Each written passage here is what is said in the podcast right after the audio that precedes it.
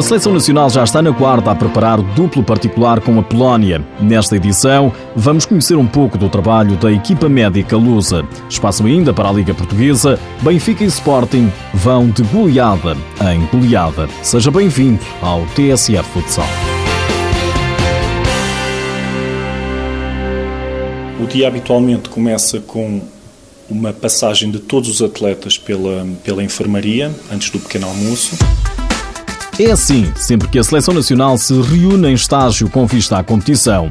Foi assim, por exemplo, esta manhã na Guarda, onde Portugal prepara o duplo confronto amigável com a Polónia. Fomos à boleia da Federação Portuguesa perceber, através do médico Rodrigo Moreira, quais os procedimentos para ter uma equipa saudável e em forma.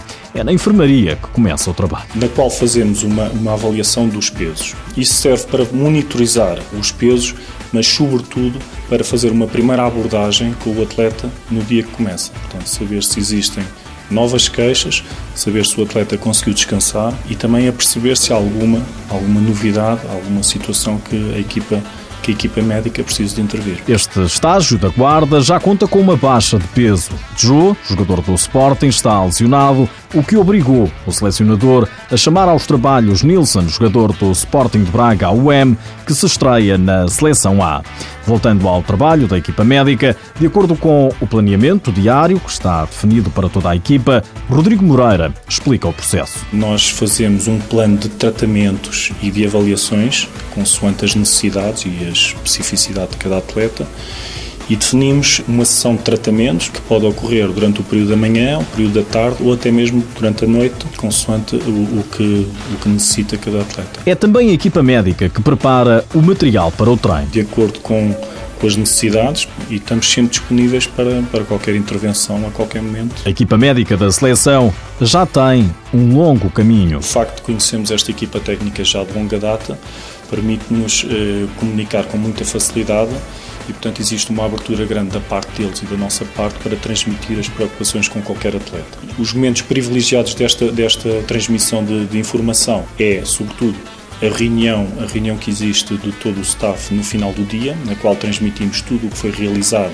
e as preocupações para o dia seguinte, e também sempre antes de qualquer treino, portanto, existe uma preocupação em transmitir quais as necessidades específicas que determinado atleta possa ter, algum condicionalismo que, que, que modifique o, o seu treino. Rodrigo Moreira revela como se dividem os casos clínicos. Genericamente, os casos clínicos dividem-se em dois tipos Portanto, as situações traumatológicas resultantes ou do, ou do treino ou, do, ou do, da partida que ocorreu e as situações de sobrecarga.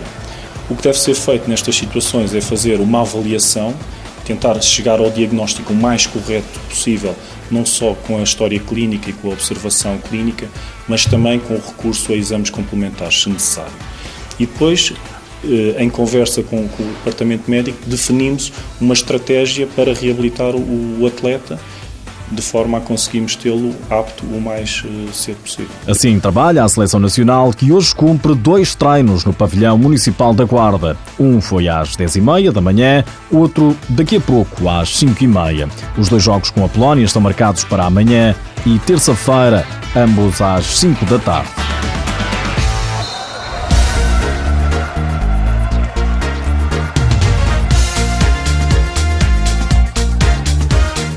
Este fim de semana jogou-se a jornada 4 da Liga Portuguesa. As maiores goleadas pertenceram a Águias e Leões. O Benfica assegurou a liderança em Cascais com um triunfo de 7 a 2 sobre os Vinhais.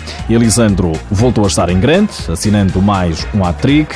Os outros golos foram apontados por Miguel Ângelo, 2, Gonçalo Alves e Alessandro Patias. Para os Vinhais marcaram Ricardo e Dário.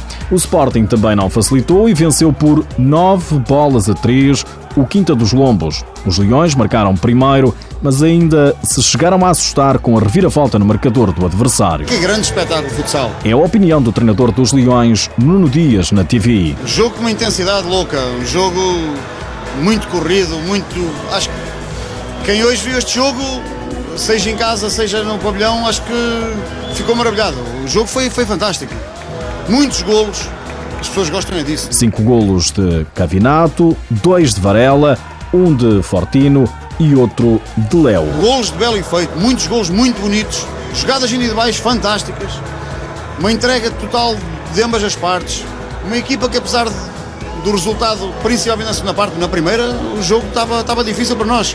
Mas mesmo com o resultado a Bomar-se, nunca se entregou, nunca virou a cara ao jogo, teve uma atitude irrepreensível. Acho que o, o Rodrigo tem que estar orgulhoso daquilo que os, que os, que os seus atletas fizeram. E Rodrigo Barreiros, treinador dos Lombos, estava orgulhoso, mas não satisfeito. Muito satisfeito, não posso estar. Os números são algo pesados, mas penso que conseguimos hoje apresentar aqui eh, coisas muito interessantes para aquilo que pretendemos eh, para o longo da época. Sofremos nove golos, temos pelo menos quatro golos eh, devido a muita, muita imaturidade mas conseguimos na primeira parte uh, criar algumas dificuldades ao Sporting. Na segunda não tanto, o Sporting entrou contra a toada, estamos a falar de uma equipa com enormes argumentos. Para os Lombos marcaram Rafael Boco, Gonçalo Sobral e Shinobi. 9-3 venceu o Sporting, que segue em segundo lugar com menos um jogo.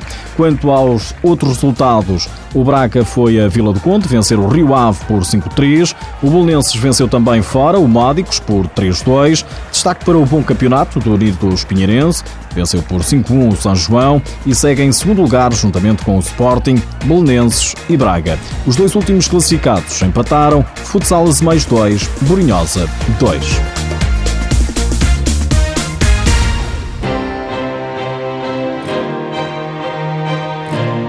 Nas últimas horas, ficamos a saber que o Benfica, em Júniores, goleou o Sporting por 6-1. Os encarnados lideram a Zona Sul do Campeonato Nacional de Júniores com mais 6 pontos do que os Leões. E antes de nos irmos embora, aproveitamos para atualizar a lista dos melhores marcadores da Liga Portuguesa. Elisandro do Benfica continua no trono. O brasileiro soma 8 golos em 4 jogos, mais um do que o compatriota Paulinho Roxo do Unidos Pinheirense.